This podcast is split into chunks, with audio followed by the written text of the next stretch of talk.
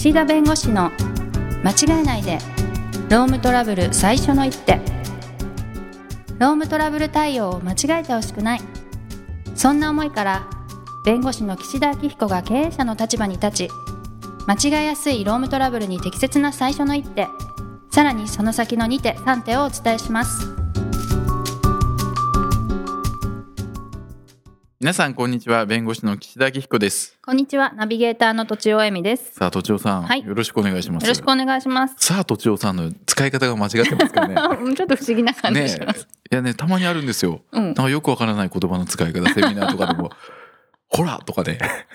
ね間を埋めたいみたいなことなんですかね。あんまりね効果を効果というか意味がねわからないことがありましてそうなんだ。言葉はいをね、使うということですからね言葉を大事にしていきたいなとそうですよあね思ってるん一言一ですけどね。句で随分違いますよね弁護士さんなんて。そういえばね未そういえば。払い残業代の問題結構このポッドキャストでもお話をさせていただいておりまし気て、になるトピックです。今回3回目ぐらいかな？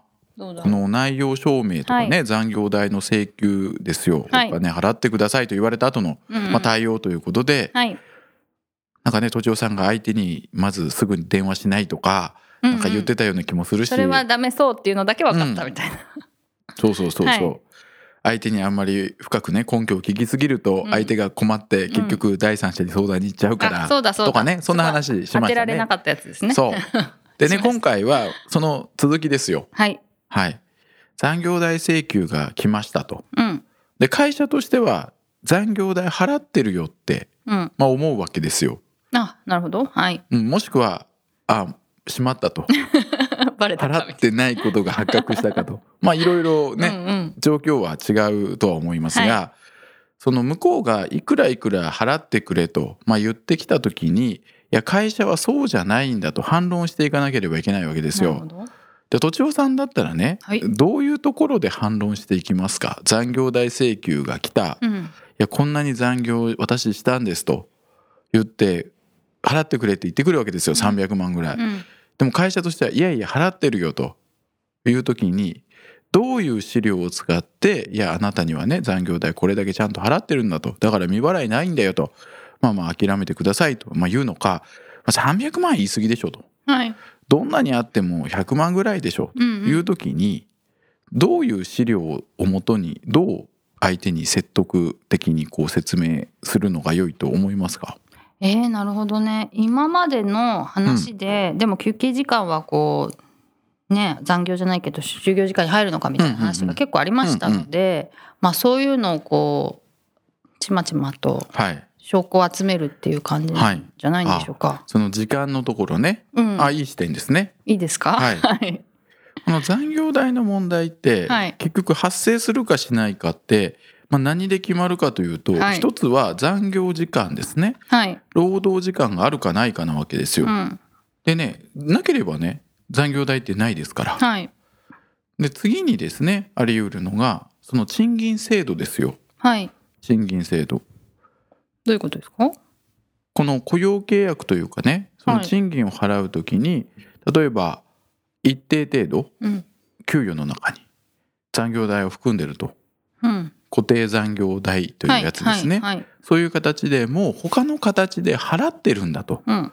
いう争い方ありますね、はい。だから残業がないんだ固定残業などの制度でもう残業代を払い済みだで3つ目がこの労働時間の制度の問題というかですねはい。え例えば事業場外みなしと、まあ、聞き慣れない言葉かもしれませんがう、んその会社以外のところでですね例えばずっと働いてるとはい。外回りの営業社員でもう1週間に1回職場に戻ってくるか来ないかでもう日々飛び回ってると。い。うような場合は労働時間の管理が難しいんでもうそこは一定の時間ね働いたものとみなすと。実際その日に7時間働いていようが12時間働いていようが8時間にみなしますと。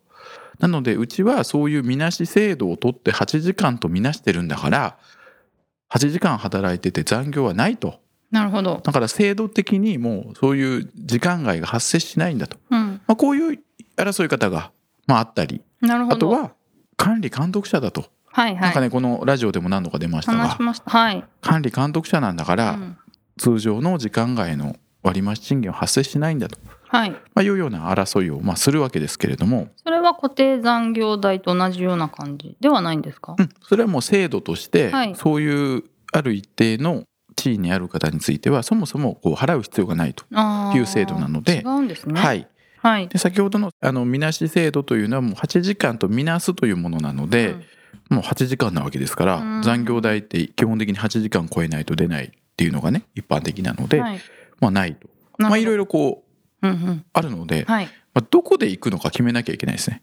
要するに論点を論点をなるほどなるほどえ全部組み合わせたりしない組み合わせます。組み合わせもす。る。もそうか。残業代はないよねって人に時間を責めてもしょうがないってことですね、はい。そう。でもないよねっていうその主張が崩れた時には、うんうんうん。やっぱりその時間の問題がはい。出てくるので、はい。もう時間の問題は絶対どの論点の場合でもチェックした方がいいと。なるほど。結構何、二重とかしとくってことですね、うん。じゃないけど。はい。そうそうそう。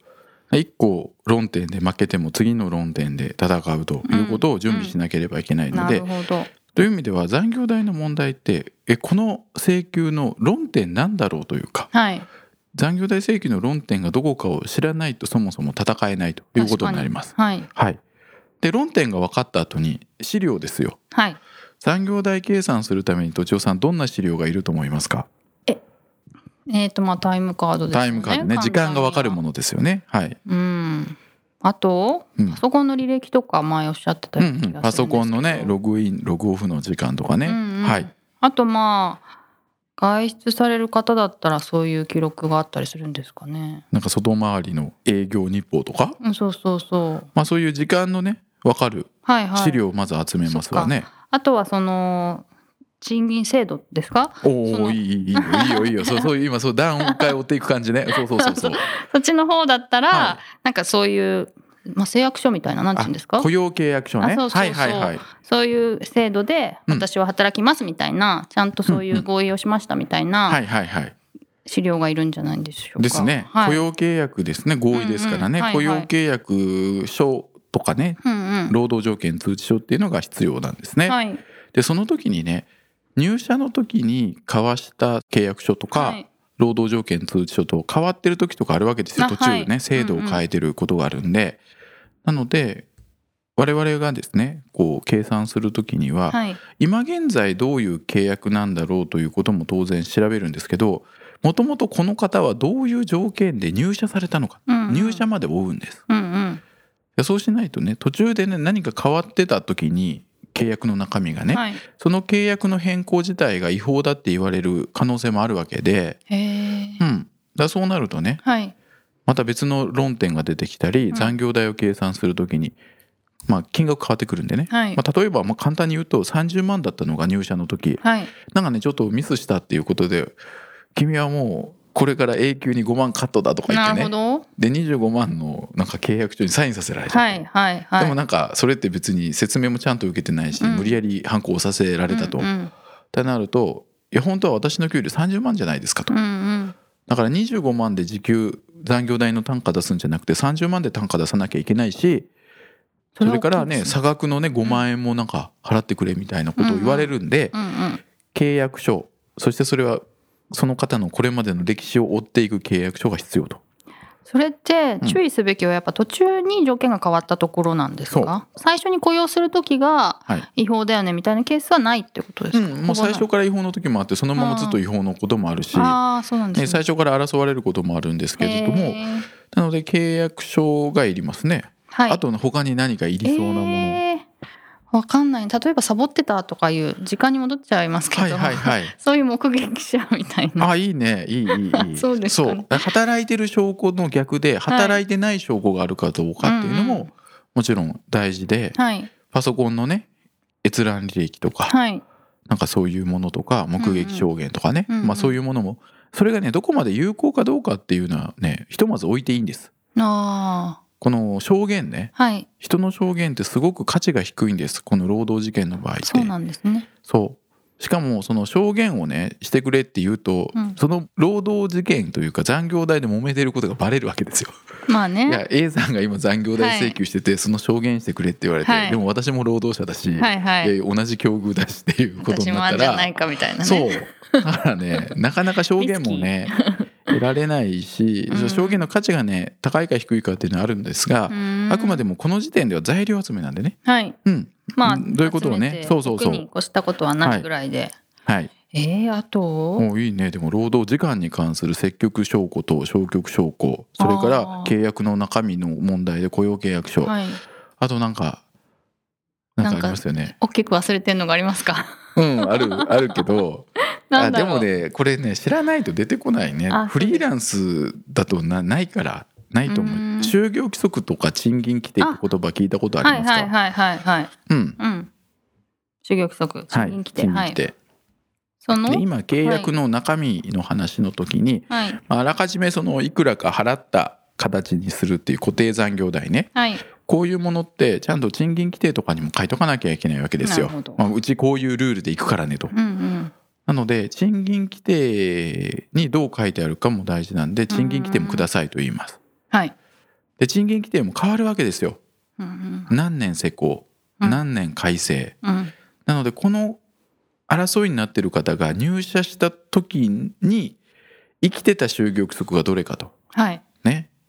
私昭和57年生まれなので、はい昭和58年改正の就業規則ではダメなわけです。